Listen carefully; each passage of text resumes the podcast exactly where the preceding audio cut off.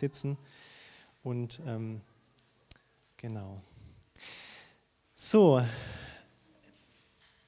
diese Beiträge gerade eben, die haben mich echt beeindruckt ähm, zu hören, dass wir mit dieser Predigtreihe Freiheit doch einige Impulse setzen konnten über Freiheit und dass Freiheit sehr vielfältig ist. Und mich hat sehr begeistert, dass euch, und ich weiß noch von vielen Menschen mehr, die jetzt hier im Video nicht zu sehen waren, dass euch einzelne Aspekte davon wirklich auch berührt haben und einen Anstoß gegeben haben, in eurem Alltag vielleicht umzudenken oder manche Sachen nochmal anders oder unter einem anderen Aspekt zu sehen. Heute geht es jetzt um das Thema Angst. Und ich muss euch ganz ehrlich sagen, das ist jetzt nicht mein Herzensthema oder sowas, wo ich irgendwie mein Leben lang schon drüber nachgedacht habe, aber wo ich schon bestimmte Erfahrungen auch gesammelt habe. Und in der Vorbereitung habe ich gemerkt, je mehr ich mich mit diesem Thema beschäftigt habe, umso greifbarer wurde es für mich, aber umso komplexer wurde es auch. Und ich habe gemerkt, es gibt auf diese Frage Freiheit von Ängsten nicht einfach die Antwort.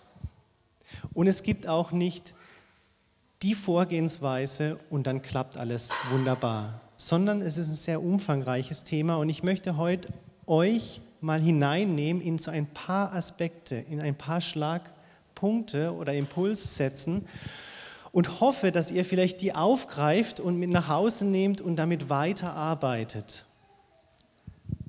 Wir fangen mal an mit dieser Thematik. Und als Christen haben wir das ja oft schon gehört, als Jesus in Johannes 16, 33 gesagt hat, in der Welt habt ihr Angst, aber siehe, ich habe die Welt überwunden. Das ist so ein, ein prägnanter Satz aus der Bibel, der uns vielleicht zu dem Thema Angst einfällt. Was ich mich dann gefragt habe, ist erstmal, wie entsteht eigentlich Angst? Wie entsteht Angst? Und ich habe da mal so ein paar Sachen zusammengesammelt und bitte, ich bin Laie, ich mache das jetzt nicht umfangreich, aber setzt euch mal so ein paar Punkte, die euch mal helfen zu verstehen, wo auch Angst herkommt. Angst kann man erlernen. Also zum Beispiel machst du gewisse Erfahrungen Du fasst mal auf eine heiße Herdplatte oder irgendwelche Dinge, die vielleicht angsterzeugend sind. Du fasst irgendwo ran, wo du einen Stromschlag bekommst und dein Hirn merkt sich, ah, beim letzten Mal habe ich da rangefasst, habe einen Stromschlag bekommen, dieses Mal sollte ich aufpassen und du hast erstmal Angst davor, da nochmal ranzufassen, weil du genau weißt, ah, da macht es ja? Er lernt. Du bekommst auch, oder Angst setzt auch dann ein, wenn du beobachtest. Also wenn du zum Beispiel in den Nachrichten Dinge hörst und du siehst etwas, du siehst zum Beispiel, keine Ahnung, irgendwo ist ein Flugzeug abgestürzt oder irgendwas, kann sich durch Beobachtung in deinem Kopf festsetzen, ah, das könnte gefährlich sein, sich in ein Flugzeug zu setzen. Oder das oder jenes könnte, also durch Beobachten kann man auch Angst sozusagen erlernen oder kann dadurch entstehen. Beobachten. Es geht auch durch Instruktion. Also Eltern sind da besonders gut drin. Ähm, und je weiter man in den Generationen zurückgeht, umso mehr war das auch noch oft so ein Instruktionslernen. Also man hat überall gesagt, oh, pass da auf, pass da auf, da könnte was passieren. Nicht zu hoch klettern, nicht auf die Herdplatte fassen und so. Und also man hat durch Instruktionen, also durch, durch Befehle auch den, den Kindern so gesagt, hey, passt auf, da könnte etwas passieren. Und das setzt sich dann irgendwann auch fest in unserem Denken, in unserem Fühlen dass wenn wir an bestimmte Situationen kommen, dass dann Angst kommt. So kann Angst entstehen. Ich habe jetzt noch einen Bereich rein, den würde man in der Wissenschaft wahrscheinlich nicht so finden, aber auch übernatürlich.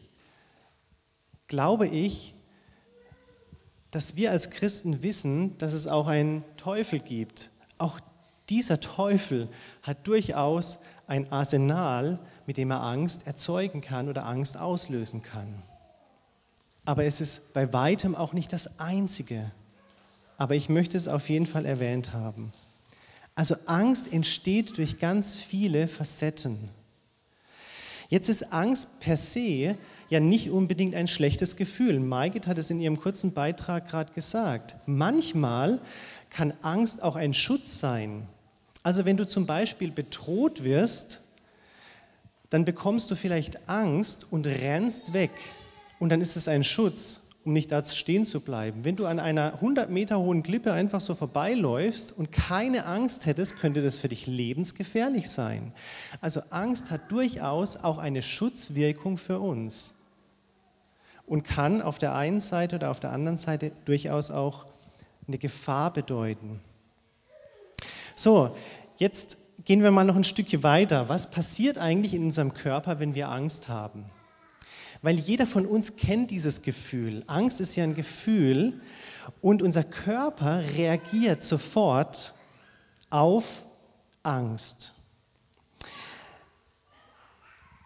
Man kann vielleicht grundsätzlich zwei verschiedene Richtungen unterscheiden, wie Angst in einem Körper eine Reaktion auslöst. Die eine Reaktion ist die aktive Angstreaktion. Das heißt, unser Körper reagiert, und das kennt ihr alle schon, wenn ihr in eine Situation kommt, die vielleicht bedrohlich war, erhöhter Herzschlag, das Herz fängt an zu schlagen,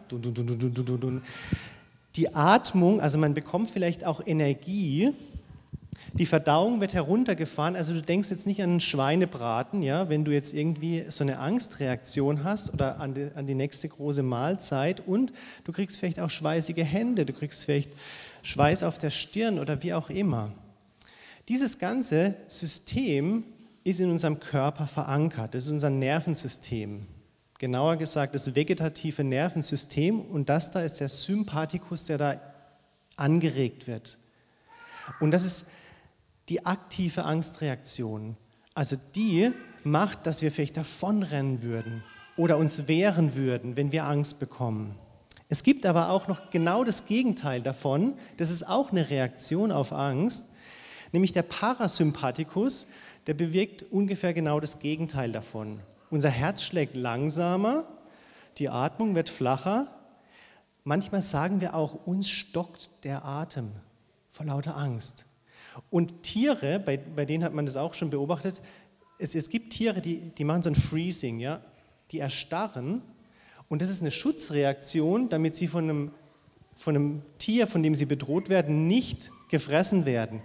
Und wir Menschen, wir kennen das auch. Manchmal erstarren wir vor Angst. Da trauen wir uns nicht, uns zu bewegen, weil wir dann denken, also ich als Kind kannte das im Dunkeln. Ich habe dann gedacht, jetzt darf ich mich nicht bewegen, weil sonst, keine Ahnung, entdeckt mich irgendjemand oder sowas. Also man erstarrt dann vor Angst. Es gibt auch seltene Fälle, wo es dann zu Ohnmacht führt, aber das ist dann schon vielleicht eine ziemlich krasse Reaktion. In unserem Körper ist ungefähr so diese Reaktionskette. Also wir bekommen Sinneseindrücke, du siehst etwas, was vielleicht bedrohlich ist, du hörst etwas, manche riechen etwas, wo bei ihnen irgendein Gedanke auslöst, oder du bekommst irgendeinen Gedanken und dieser Sinneseindruck macht dass ein kleines mandelförmiges etwas, diese Amygdala in unserem Hirn, diese Sinneseindrücke zusammenführt und dann SOS meldet. Und entweder meldet sie ans aktive oder ans, ans passive Nervensystem, hey, du musst so oder so reagieren. Das ist jetzt mal rein Fakten, ja, einige Dinge, die in unserem Körper passieren, wenn wir Angst haben. So, unser Zwischenfazit könnte also lauten, Angst gibt es.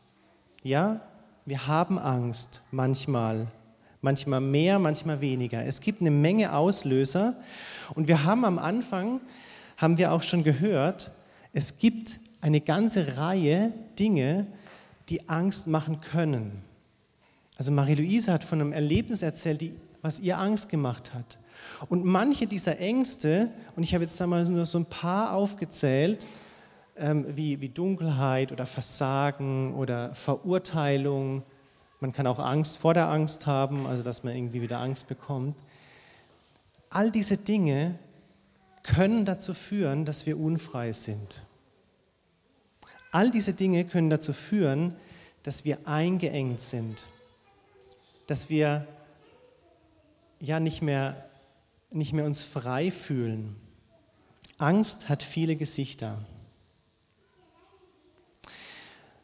So für mich als Jesus-Nachfolger stellt sich natürlich da unweigerlich die Frage, ja und wie gehe ich jetzt dann damit um, mit all diesen Informationen? Wie gehe ich als Christ damit um? Was sagt die Bibel dazu? Und eine Sache, die ich euch sagen kann, die Bibel sagt dazu, Jesus beginnt diesen Satz, den ich eingangs gesagt habe, in der Welt habt ihr Angst.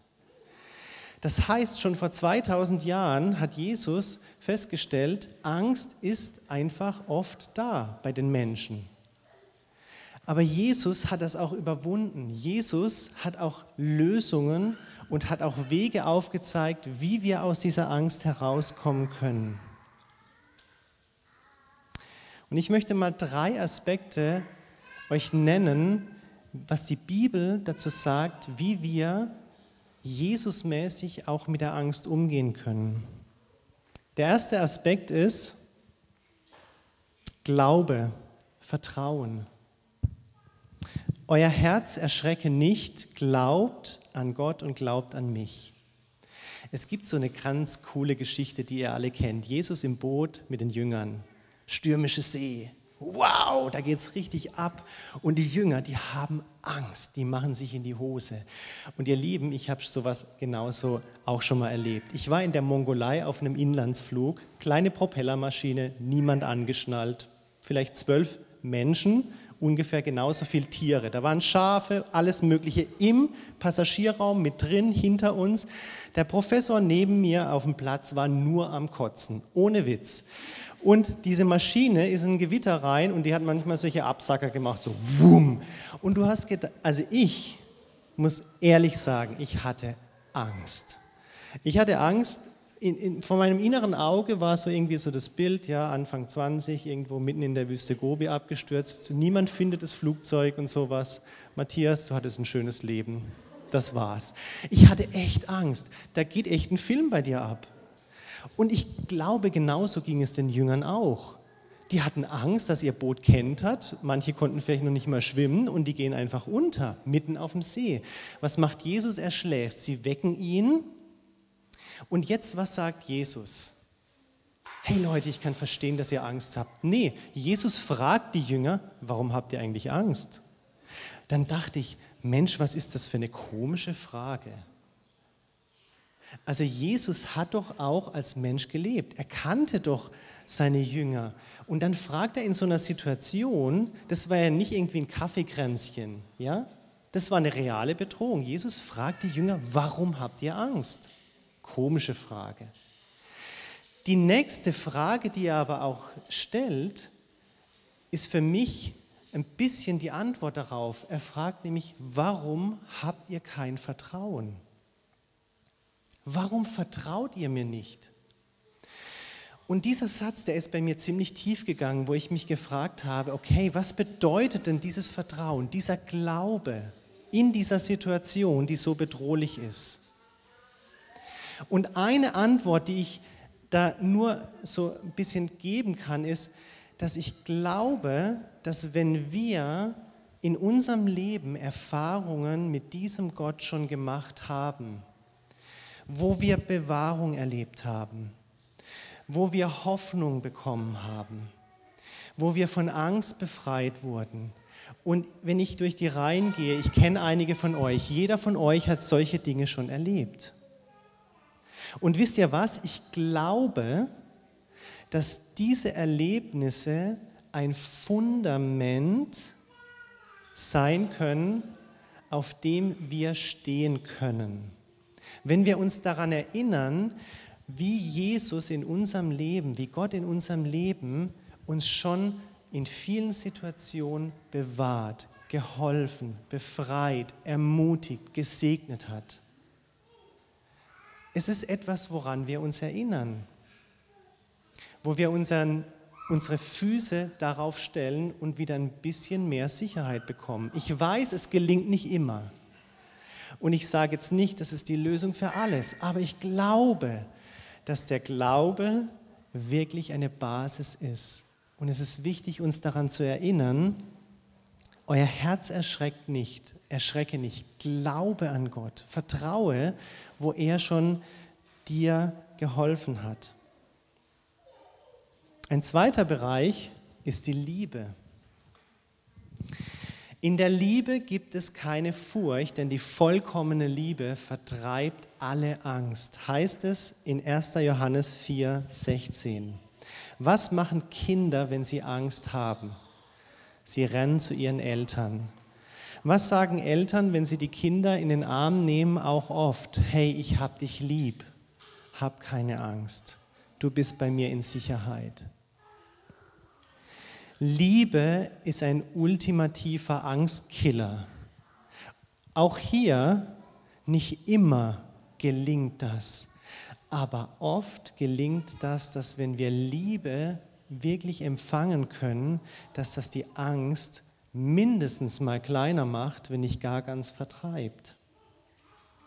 Wenn wir in Gottes Arme rennen und Liebe empfangen können, dann ist es wie ein Angstkiller. Und ich glaube, dass diese, dieses Liebe bekommen und dieses Liebe geben vor allem auch in der Gegenwart geschieht. Glaube ist wie ein Fundament. Das sind auch Erlebnisse aus der Vergangenheit, auf denen wir stehen können, an die wir uns erinnern können. Liebe ist etwas, ist etwas sehr Gegenwartbezogenes. Weil ich meinen Freund Sascha liebe, höre ich ihm zu, wenn es ihm nicht gut geht und versuche Nähe zu zeigen. Wenn es meinen Kindern nicht gut geht, nehme ich sie in den Arm und vertröste sie nicht auf morgen. Oder sage, ach, wisst ihr noch, vor drei Jahren, da, als ihr da nicht gut drauf war, da habe ich euch auch mal in den Arm genommen. Erinnert euch doch mal daran. Nee, das mache ich nicht. Sondern die Liebe hat immer etwas sehr im Jetzt. Sie Sie möchte erlebt werden, sie möchte gelebt werden. Und deswegen ist es so wichtig, dass wir uns auch miteinander und gegenseitig begegnen und Liebe fließen lassen. Weil ich glaube, dass es echt etwas ist, was Gott schenkt, was aber auch unter uns sich ausbreitet und ausbreiten sollte. Liebe vertreibt Angst. Und der dritte Bereich ist für mich Hoffnung. Wenn ich mich fürchte, so hoffe ich auf dich, sagt David in Psalm 56, Vers 4. Manchmal wackelt mein Fundament. Manchmal bin ich für diese Liebe nicht zugänglich, weil ich vielleicht irgendwie so in einem Tunnel drin bin. Aber ein drittes, ein drittes mächtiges Instrument, um Angst zu vertreiben, ist Hoffnung. Markus Müller, der hat die Vineyard-Bewegung auch eine ganze Zeit lang beraten, hat das mal so beschrieben. Hoffnung ist wie ein Anker, der in der Zukunft verankert ist, in der Ewigkeit verankert ist. Und an diesem Anker, wenn ich mich an diesem Anker orientiere und festhalte, dann ist es wie eine Sicherheit im Jetzt. Und ich kenne das sehr gut. Ein Anker in der Zukunft in der Ewigkeit gibt Hoffnung. Mir geht es manchmal so, wenn ich auf 50.000 Fuß gehe und Dinge von oben beobachte, dann verlieren sie oft an Kraft. Wem ist es noch schon so gegangen? Wenn ihr euch manchmal rauszoomt aus einer Situation und das Ganze mal so beobachtet von, hey, ich bin, ja, ich, meine Probleme, ja, also jetzt mal aus der Perspektive betrachtet, ist es schon ein bisschen krass, dass ich da jetzt so eine Szene mache oder so. Ich sage nicht, dass es immer gelingt, aber oft gelingt das.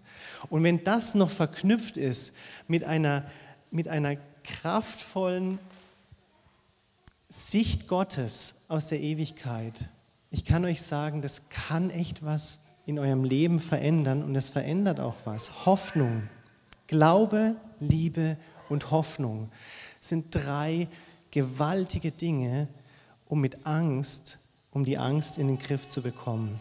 Ich komme zum Schluss. Ich möchte euch noch fünf kurze Dinge mitgeben,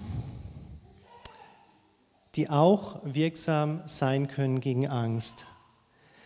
Grundlegend möchte ich mal sagen und an das anschließen, was Maggie in dem kurzen Beitrag auch gesagt hat.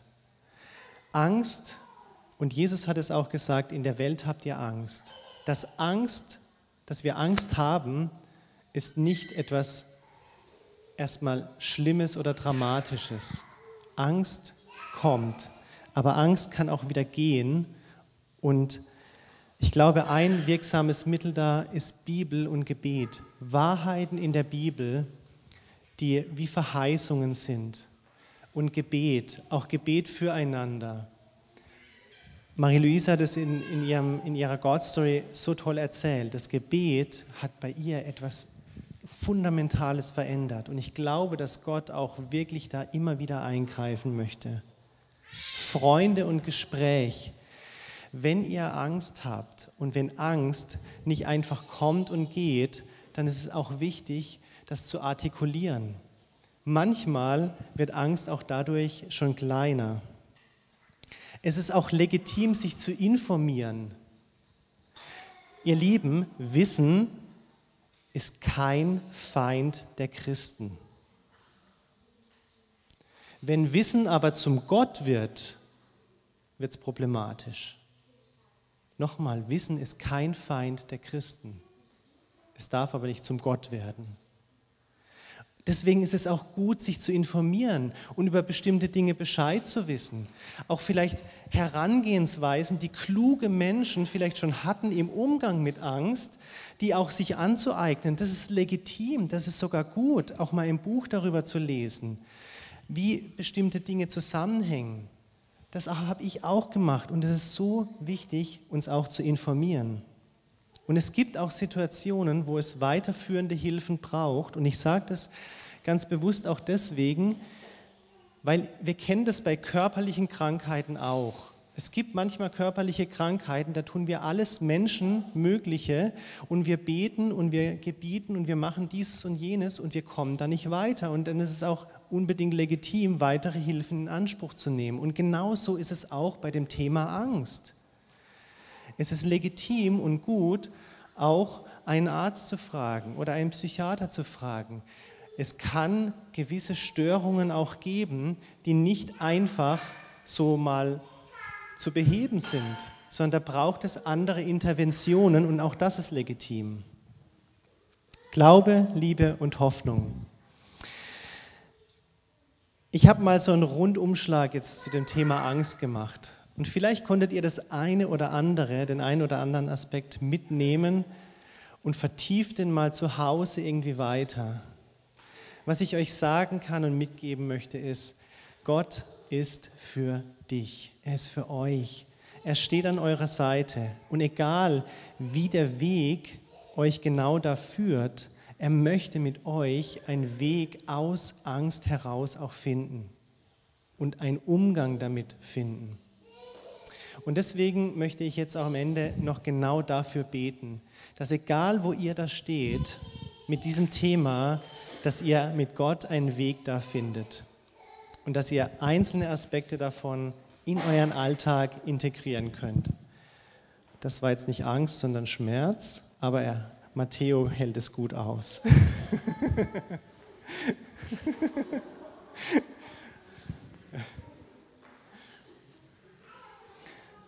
Kopf an Heizung. Okay, lasst uns noch kurz beten. Vater im Himmel, ich danke dir, dass du da bist. Und Jesus, ich danke dir, dass du gesagt hast, dass wir auf der einen Seite in der Welt mit Angst zu tun haben, du auf der anderen Seite aber auch Wege gezeigt hast, wie wir aus dieser Angst herauskommen und damit umgehen können, wenn sie uns bedroht und unfrei macht und einengt.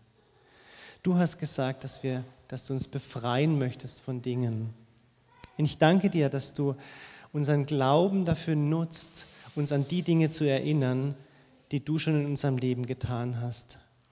Dass du Liebe dazu nutzt, damit unsere Angst kleiner wird und dass wir uns gegenseitig auch ermutigen können und dass du Hoffnung nutzt, dass wir einen Blick auf die Zukunft haben, wo es in der Offenbarung heißt, da wird es kein Heulen und Zähneklappern mehr geben, da wird keine Angst mehr existent sein.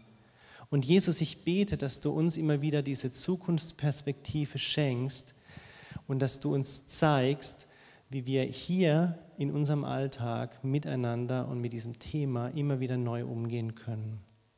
Danke, dass du uns frei machst und dass du ein Gott bist, der mit uns durch all diese Höhen und Tiefen des Lebens auch geht. Und ich segne euch, egal wo ihr da steht mit diesem Thema, dass euch das weiter inspiriert und dass Gott mit dir persönlich da seinen Weg geht. In Jesu Namen. Amen.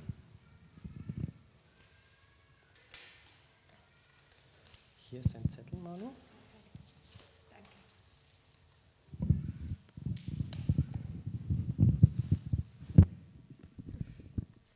Matthias, danke dir. Das ist so ein gutes Thema, äh, das auch mal anzusprechen.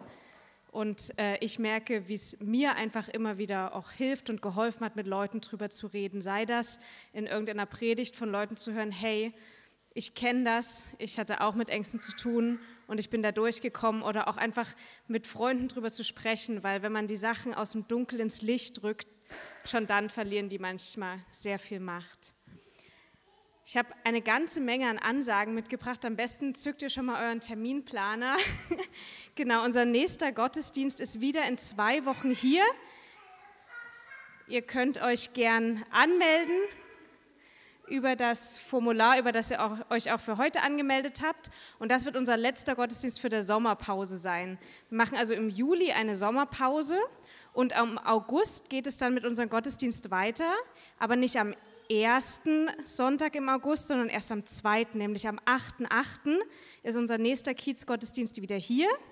Und zwei Wochen später, am 22.8., ist dann wieder einer hier. Und der Gottesdienst findet dann auch im Rahmen unserer Vineyard Berlin Freizeit statt. Die Freizeit wird wie im letzten Jahr ein Freizeittag werden am 21. August und zwar in der Bude in Köpenick, das ist beim Krankenhaus. Und am Sonntag ist dann noch ein gemeinsamer Gottesdienst wieder hier. Der alleraktuellste Gottesdienst, zu dem ich euch einlade, ist nächsten Sonntag und zwar in der Stadtkirche in der Altstadt von Köpenick. Da ist ein ökumenischer Sommergottesdienst. 10.30 Uhr am 13.08. Da äh, seid ihr alle ganz herzlich eingeladen. Da wirken wir als Vineyard mit und die anderen Gemeinden, die einfach hier im Umkreis sind. Und dann habt ihr auf euren Stühlen ja sicherlich alle eine kleine faire Schokolade und eine Bonuskarte für den Weltladen gefunden. Wir als Gemeinde sind faire Gemeinde, wollen also als Gemeinde auch darauf achten, ähm, dass wie wir einkaufen, wie wir ähm, Dinge machen und beschaffen.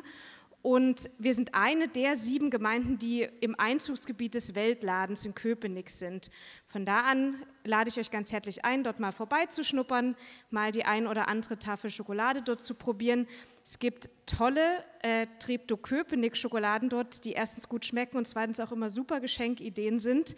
Und auch ein Treptow Köpenicker Kaffee. Also schaut da gern mal rein und guckt nach. Aber jetzt möchte ich euch gerne noch den Segen zusprechen. Du hast so eine Karte gefunden? Super. Kommst du ganz kurz zu mir?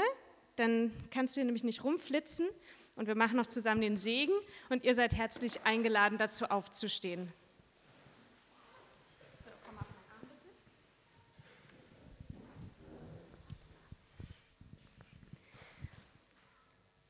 Der Herr segne euch und behüte euch.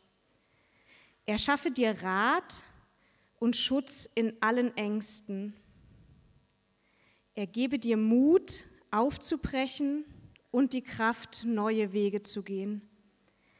Er schenke dir Gewissheit, hinterherzukommen, und der Herr lasse sein Angesicht leuchten über dir und sei dir gnädig.